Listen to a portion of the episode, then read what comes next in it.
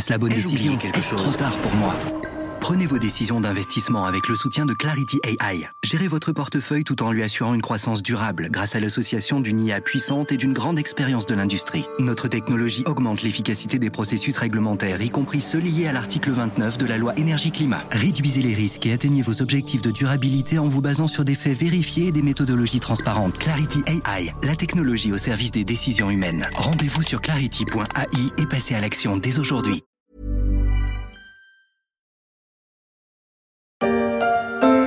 Je suis resté longtemps dans cette maison. Personne n'est venu. Mais tous les jours, et tous les jours, je vous ai attendu. Je ne faisais rien, c'est-à-dire euh, rien de sérieux. Avec la fin du confinement, ils sont venus à la maison, pas celle de Prévert, mais celle de nombreux Français qui avaient trouvé refuge à la campagne, à la montagne ou à la mer durant l'épidémie de coronavirus. Souvenez-vous, en quelques jours, la région parisienne s'était vidée de plus d'un million d'habitants, fuyant la promiscuité urbaine au profit d'une maison, Home Sweet Home.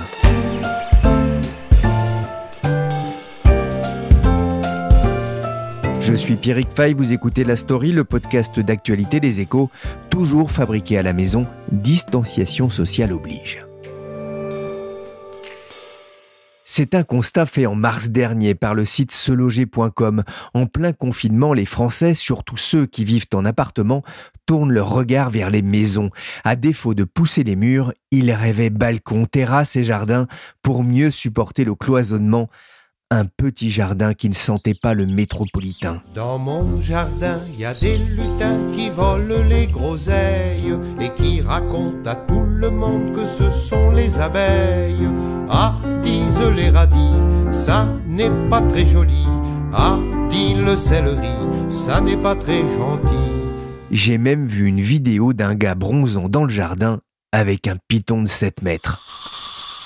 Faute de jardin, les Français ont consulté de façon compulsive les sites immobiliers, faisant exploser le taux de consultation des maisons à vendre selon seloger.com qui explique alors que d'ordinaire en termes de recherche immobilière, appartements et maisons sont au coude à coude, voilà que les maisons creusent l'écart. De quoi ouvrir la voie à un exode urbain? Mais avec le déconfinement et la baisse des températures, l'attrait de la maison va-t-il diminuer? On peut se poser la question. Alors qu'en 2018, le marché de la maison neuve, par exemple, avait connu une année difficile. Pour faire le point, j'ai appelé Anne-Sophie Vion. Elle est journaliste au service patrimoine des échos. Bonjour Anne-Sophie. Bonjour. Alors comment se portait le marché de la maison avant le déconfinement? Alors comme pour l'ensemble de l'immobilier, on doit parler de plusieurs marchés. Dans la maison, il y a le neuf et l'ancien. Alors pour le secteur du neuf, ce marché avait eu des difficultés ces dernières années. En 2018, les ventes ont chuté car il y a eu un coup de rabot sur le prêt à taux zéro et sur d'autres aides à la pierre. Et après, on a eu un rebond. Alors, toutes les régions n'ont pas profité de la même dynamique. Il y avait une tendance plus molle en Ile-de-France et en Normandie. En début d'année, avant le confinement, l'activité était plutôt dynamique. Alors, dans l'ancien, tout va dépendre des zones géographiques. À Paris, dans sa banlieue, le marché des maisons est très convoité. Et en fait, du fait de cette rareté qui n'a fait que s'accentuer ces dernières années, les prix sont élevés. Ils étaient encore en hausse avant le confinement. Les notaires du Grand Paris ont indiqué qu'ils ont augmenté de 3,4% sur un an en Ile-de-France. Et d'après les contrats signés avant le confinement, les notaires s'attendaient à une poursuite de cette hausse. Ils ont relevé cependant euh, une petite baisse du volume des ventes et ça, ça a été lié en fin d'année au mouvement de grève, aux gilets jaunes, qui ont fait que les visites ont été plus difficiles et donc les ventes. Alors, côté prix, il faut savoir que pour une maison en Ile-de-France, selon Thierry Delsal, notaire à Paris, on s'acheminait en juillet sur les avant-contrats signés avant le confinement vers un prix moyen à 322 200 euros, soit un record jamais atteint. Enfin, ça, c'était avant la crise du Covid-19. Alors, à l'échelle de tout le territoire, euh, le marché de la maison est plutôt à la hausse. Il a progressé de 3,9% sur un an à fin mai, sur la base aussi des avant-contrats signés avant le confinement. Et il faut savoir que la moyenne du prix de la vente d'une maison en France est de 254 000 euros. Ça, c'est un chiffre de 2019 de se loger. Alors, bien sûr, dans les grandes villes ou dans les périphéries, ce marché de la maison est le plus dynamique avec des prix élevés. Mais aussi dans des zones touristiques ou sur le littoral, comme en Bretagne par exemple. À Saint-Malo, à Dinard, on a vu les prix des maisons ont fortement grimpé, notamment avec l'accès TGV. Tandis qu'en milieu rural, sans attrait particulier, ce marché souffre les maisons en race campagne ont vu leur prix chuter entre 20 et 30 ces dernières années. Ce marché qui avait le vent en poupe jusqu'en 2008 a été complètement bloqué avec la crise des subprimes. Certaines baisses ont même atteint 40 pour des biens avec défaut à proximité d'une route bruyante ou avec de gros travaux. Puis ce marché s'est un tout petit peu redressé depuis 2019. Alors le marché est un petit peu euh, redressé depuis 2019. La question c'est qu'est-ce qui va se passer euh, maintenant après le confinement? Où on en a vu effectivement beaucoup de gens qui vivaient dans les appartements avoir, euh, c'est vrai, des difficultés. C'était quand même plus agréable quand on avait un jardin par exemple. Est-ce qu'on constate un regain d'intérêt notable pour les maisons ces dernières semaines? Eh bien oui, et ce regain est vraiment d'une ampleur étonnante. Alors déjà, pendant le confinement, on a vu plusieurs sondages qui ont scruté les aspirations des ménages et ils ont tous témoigné de leur soif de grands espaces et de nature.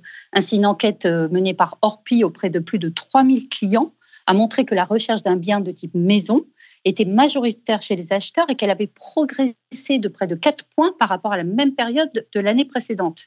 Mais alors, en sortie de confinement, on pouvait se demander si ce rêve de maison n'était pas qu'un feu de paille et si les ménages allaient passer à l'acte. Eh bien, oui, on a déjà plusieurs réseaux qui témoignent de demandes pour ce type de biens et de signatures. C'est par exemple le cas d'Alexander Kraft, PDG de Sotheby's, qui dit qu'il avait observé pendant le confinement une tendance pour euh, des résidences, des maisons avec jardin, avec terrasse, avec balcon, et que celle-ci, cette tendance, elle s'était convertie en un véritable phénomène dès les premiers jours de déconfinement. En plus, ce n'est pas limité qu'à Paris. Le patron de ce réseau indique que ça a été observé dans ses 53 agences en France.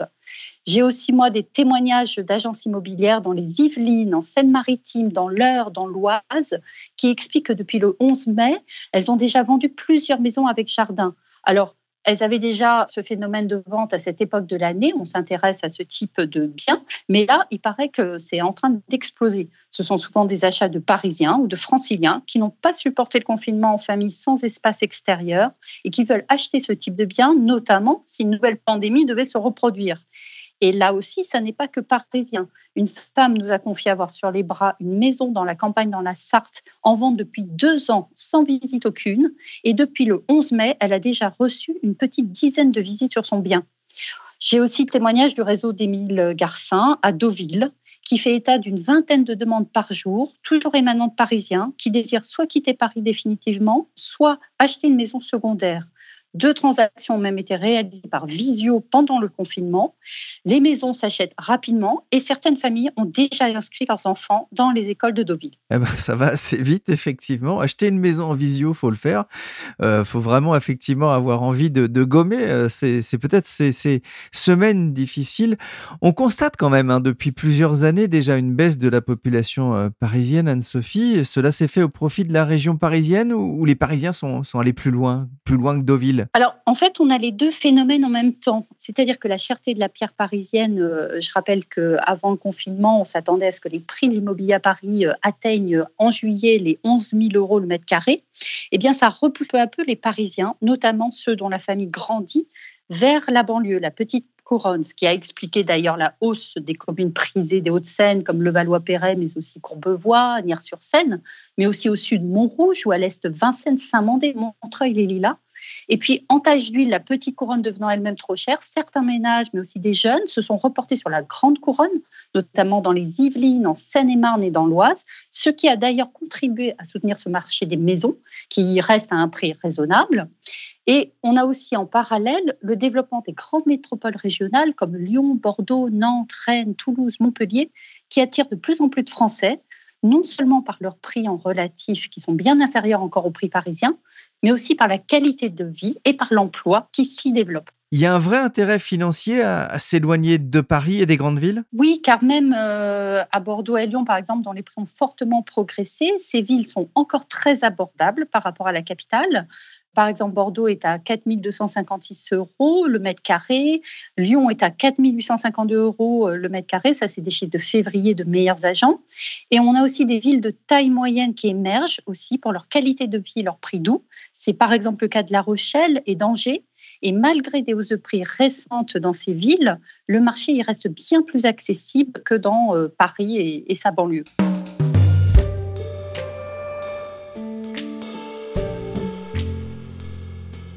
Alors on a parlé de la maison euh, pour habiter, hein, des gens qui sont prêts à déménager, à aller s'installer euh, hors des grandes villes. Mais est-ce que ça a relancé aussi l'intérêt pour la résidence secondaire dont l'entretien faisait souvent reculer les acheteurs potentiels? Oui, alors dans les ventes que l'on voit actuellement, les agents immobiliers constatent des achats pour des résidences secondaires, en effet. C'est le cas, par exemple, d'Émile Garcin, qui dit qu'il y a une demande très forte sur ce plan-là. Le profil des acheteurs est essentiellement français, avec un désir exacerbé de campagne ou de bord de mer. Alors, il est évident que le confinement a été l'élément déclencheur. En Provence, le réseau explique par exemple avoir signé avec des profils variés, comme des trentenaires qui achètent des maisons de village ou de campagne près d'Avignon, Boulbon ou Saint-Rémy-de-Provence, entre 600 000 euros et 1,5 million d'euros. Il y a aussi des entrepreneurs, la quarantaine, qui ont acheté une bastide du 18e à Saint-Rémy-de-Provence pour près de 7 millions d'euros. Ou encore, il cite le cas d'un jeune couple de Parisiens qui a voulu changer de vie en achetant un domaine agricole près de Tarascon autour de 4 millions d'euros. Alors, on pensait que ce marché euh, de la résidence secondaire était moribond pour plusieurs raisons. Il y a déjà le coût d'entretien, notamment en termes d'énergie. De nombreuses maisons de campagne sont peu ou mal isolées sont chauffées au fioul, ce qui est dissuasif. Mais surtout, euh, ces dernières années, on a beaucoup mis en avant les nouvelles générations celles qui ont de l'argent donc pour envisager ce type d'achat, elles seraient peu enclines à le faire comme leurs parents parce qu'elles préfèrent notamment voyager dans le monde, se faire des week-ends en Airbnb et en un mot privilégier l'usage par la location à la possession.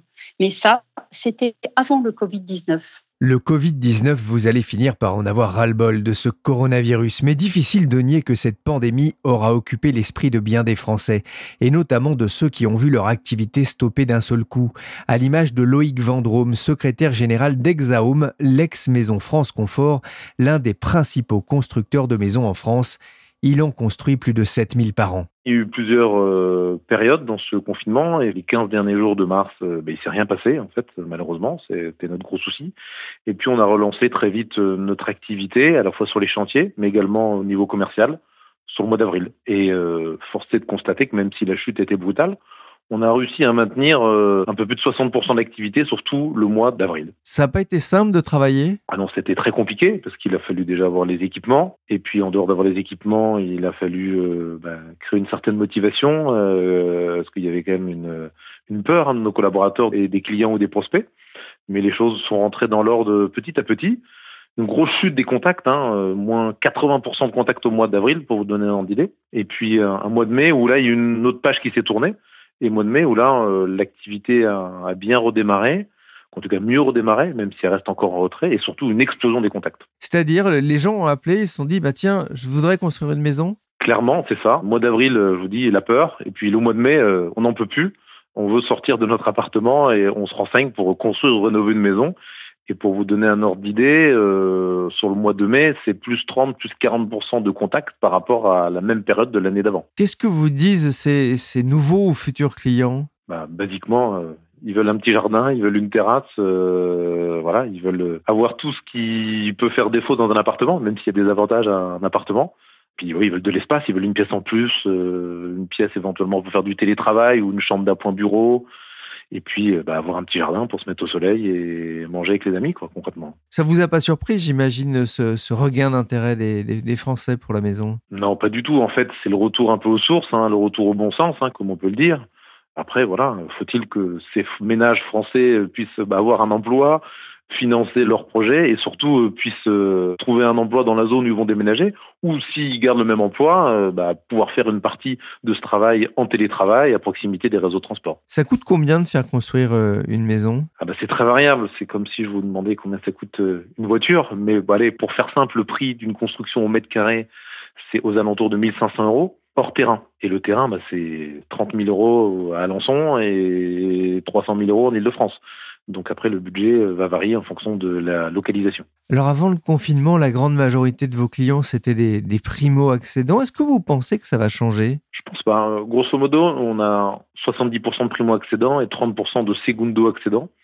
Je pense pas, voire au contraire, parce qu'aujourd'hui, à part des, personnes assez aisées qui peuvent habiter dans Paris, qui ont un certain nombre de moyens, donc c'est pas des primo-accédants. Nos clients, nous, primo-accédants, 70% comme je le disais, le parcours résidentiel, ces gens-là, ils louent un appartement dans le centre d'une ville, quelle que soit la ville, et deviennent propriétaires en achetant, en construisant ou en rénovant une maison. Donc quelque part, c'est ces gens-là qui ont, à mon avis, le plus euh, souffert du confinement.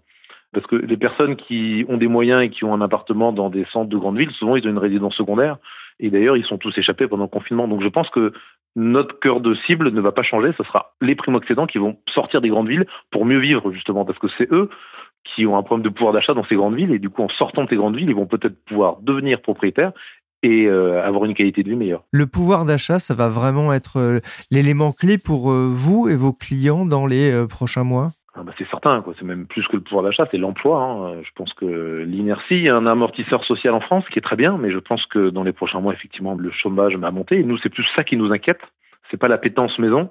Elle est là, elle est très forte, mais effectivement, il faudra que nos clients puissent avoir un emploi. Et je pense que s'ils ont cet emploi, bah, ils vont trouver des, des solutions pour effectivement devenir propriétaires de leur maison et vivre bah de manière plus raisonnée, comme je vous le disais tout à l'heure, le bon sens, et en vivant avec du bon sens de manière plus raisonnée, automatiquement, je pense qu'ils vont gagner du pouvoir d'achat.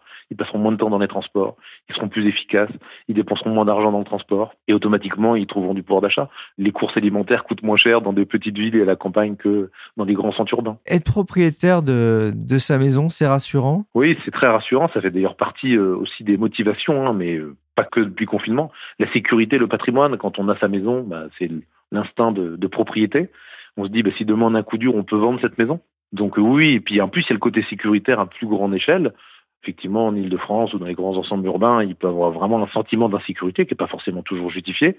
D'être dans sa maison à soi, c'est un peu effectivement le côté euh, home sweet home, euh, c'est ma maison à moi, le côté un peu euh, franchouillard, c'est très vrai. Hein. Loïc Vendrome, vous le disiez, à la fin du confinement, il y a eu une forte hausse des contacts clients. Est-ce que vous ne craignez pas que le soufflet retombe? Pour l'instant, on ne le constate pas. Alors peut-être que ça sera le cas dans les prochaines semaines, mais pour l'instant, non. Pour l'instant, euh, les Français continuent là de faire des demandes sur nos sites internet et venir en agence. Et en plus, c'est une période qui est toujours propice à ça, parce que plus il fait beau, plus il fait chaud, que les gens en appartement, en dehors du confinement, ils disent ah non mais il faut qu'on ait notre maison.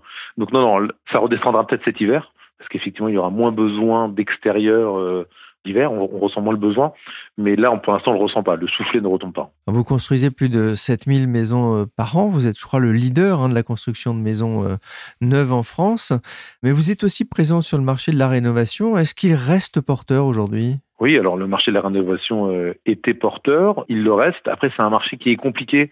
C'est pour ça que c'est pas évident à appréhender parce que dans la rénovation, il peut y avoir des surprises il faut attendre, on sait pas, on a du mal à trouver des artisans, donc c'est un marché où il y a de la demande, mais qui a du mal à se structurer, mais qui est en train de s'organiser.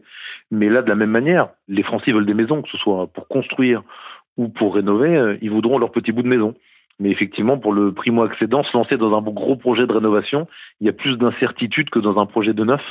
C'est pour ça que le marché de la rénovation, malheureusement aujourd'hui, il est quand même plutôt réservé aux secondo-accédants qui ont déjà une assise financière plutôt qu'aux primo, même si on, fait de la réno pour des primos. Mais effectivement, il y a plus de crainte de se lancer dans un projet de rénovation quand on est primo-accédant. Il y a un aspect prix important pour une maison neuve. Est-ce que le, le coût euh, des nouvelles normes environnementales, le prix des matières premières également, ont fait augmenter la facture ces dernières années? Ah bah c'est sûr, hein, toutes les normes euh, environnementales qui ont été mises en place depuis bah, une vingtaine d'années, on fait que tous les cinq ans bah, améliorer la performance énergétique des maisons, ce qui est très bien. Aujourd'hui, quand on construit une maison, il faut savoir que globalement, euh, le coût des abonnements est souvent plus cher que le coût de la consommation d'énergie. Donc ça, c'est l'avantage, mais effectivement, le surcoût est important et ça a augmenté très fortement le prix des maisons.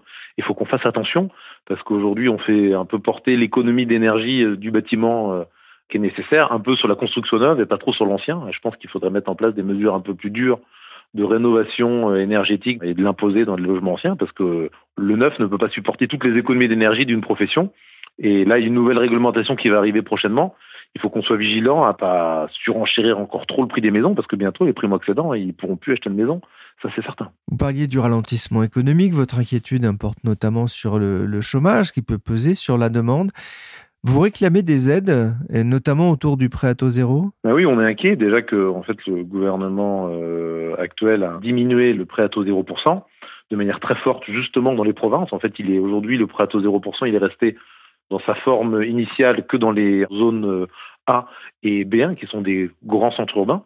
Mais effectivement, dès qu'on est un peu en province, il a été diminué fortement. Il doit s'arrêter totalement à la fin de l'année. Donc je pense que le gouvernement, s'il est raisonnable, et je pense qu'il le sera, va faire marche arrière parce que ça veut dire que là, ce phénomène de décentralisation est totalement impossible si on n'aide pas les Français à, construire ou rénover leur maison en Provence. Et en Provence, il y a du travail, il se passe des choses. Il ne faut pas croire que tout se passe à Paris, Marseille, Lyon, Nantes. Ces villes-là, aujourd'hui, elles sont totalement congestionnées. C'est trop cher pour euh, le français moyen. Les transports ne sont pas adaptés. Donc, effectivement, il faut aider les Français à aller dans ces moyennes villes françaises où il y a un réseau de transport, où il y a la fibre, où il y a des emplois. Et c'est en mettant en place des aides type prêt au 0% en province qu'on aidera euh, ces Français-là à, réaliser leur rêve.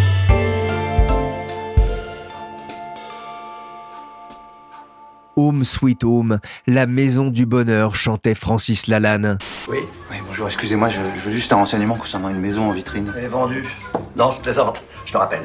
Parfois le rêve d'une vie, un rêve que les Français ne sont pas prêts d'abandonner.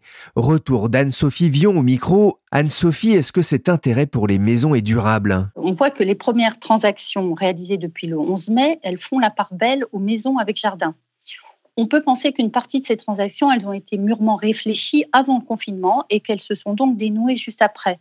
En revanche, euh, les achats plus impulsifs réalisés en sortie de confinement, est-ce qu'ils ne vont pas donner lieu peut-être à des reventes dans les années à venir si les acheteurs n'ont pas réellement appréhendé tous les aspects de la vie à la campagne ou les contraintes imposées par la détention d'une résidence secondaire? Et donc, il faut se demander si l'emballement actuel sera pérenne. Je pense qu'il faut attendre au moins cet été pour en mesurer un peu plus euh, l'importance. Autrement dit, ce rebond technique qui est issu de transactions initiées avant le confinement, est-ce qu'il sera suivi de nouveaux achats? La clé, c'est que pour que cette reprise soit durable, il faut que l'économie, de façon générale, se reprenne. Le télétravail, en tout cas, a constitué une vraie publicité pour la maison? On peut le voir ainsi. D'une part, parce que ce qui semblait difficilement réalisable pour certaines entreprises, finalement, l'a été. Ainsi, des millions de Français ont pu télétravailler à temps partiel ou à temps plein pour se mettre à l'abri de ce virus.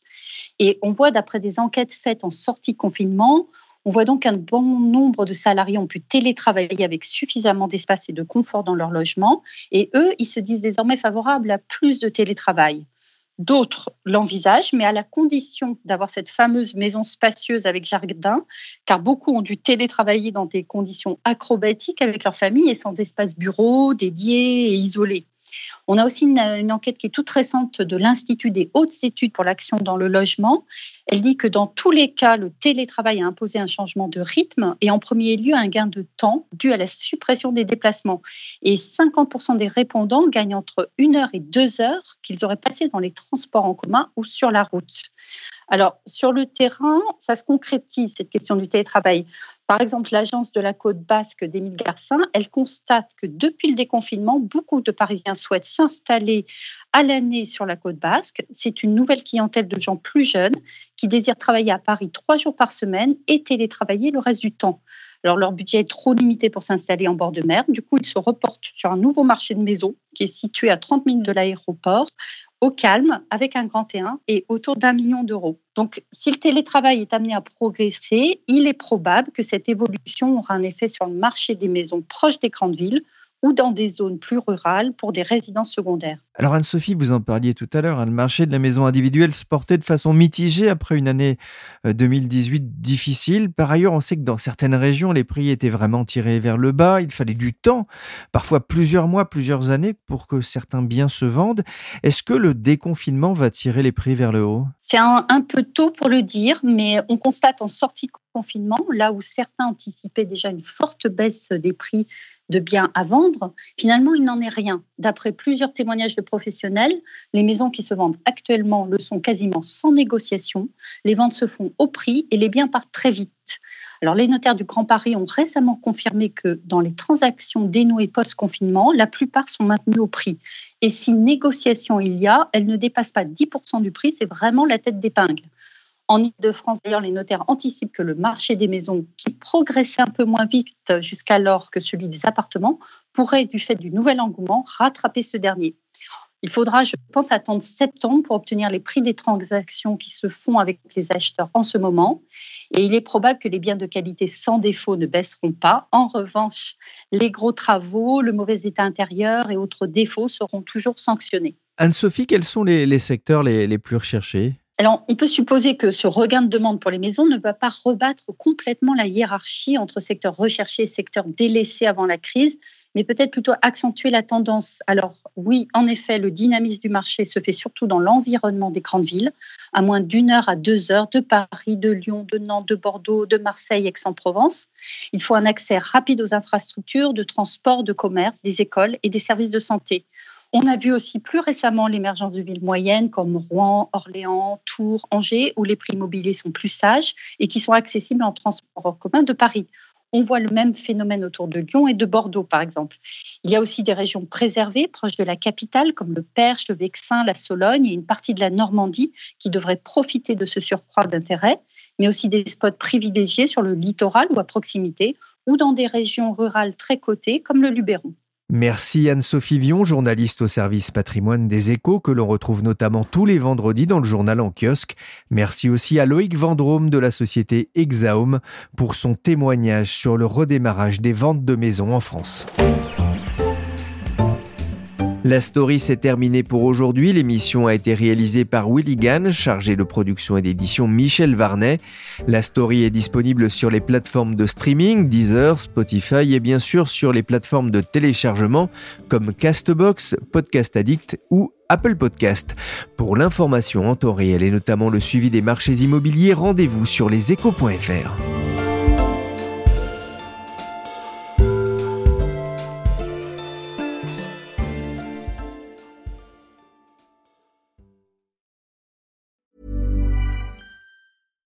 Sick of being upsold at gyms? My guy, you're currently a base member. For $90 more, I can upgrade you to our Shred membership. For 130 more, you'll be a Swole member. And for just $300 more, you'll reach Sweat Platinum. At Planet Fitness, you'll get energy without the upsell. Never pushy, always free fitness training and equipment for every workout. It's fitness that fits your budget. Join Planet Fitness for just $1 down and $10 a month. Cancel anytime. Deal ends Friday, May 10th. See Home Club for details.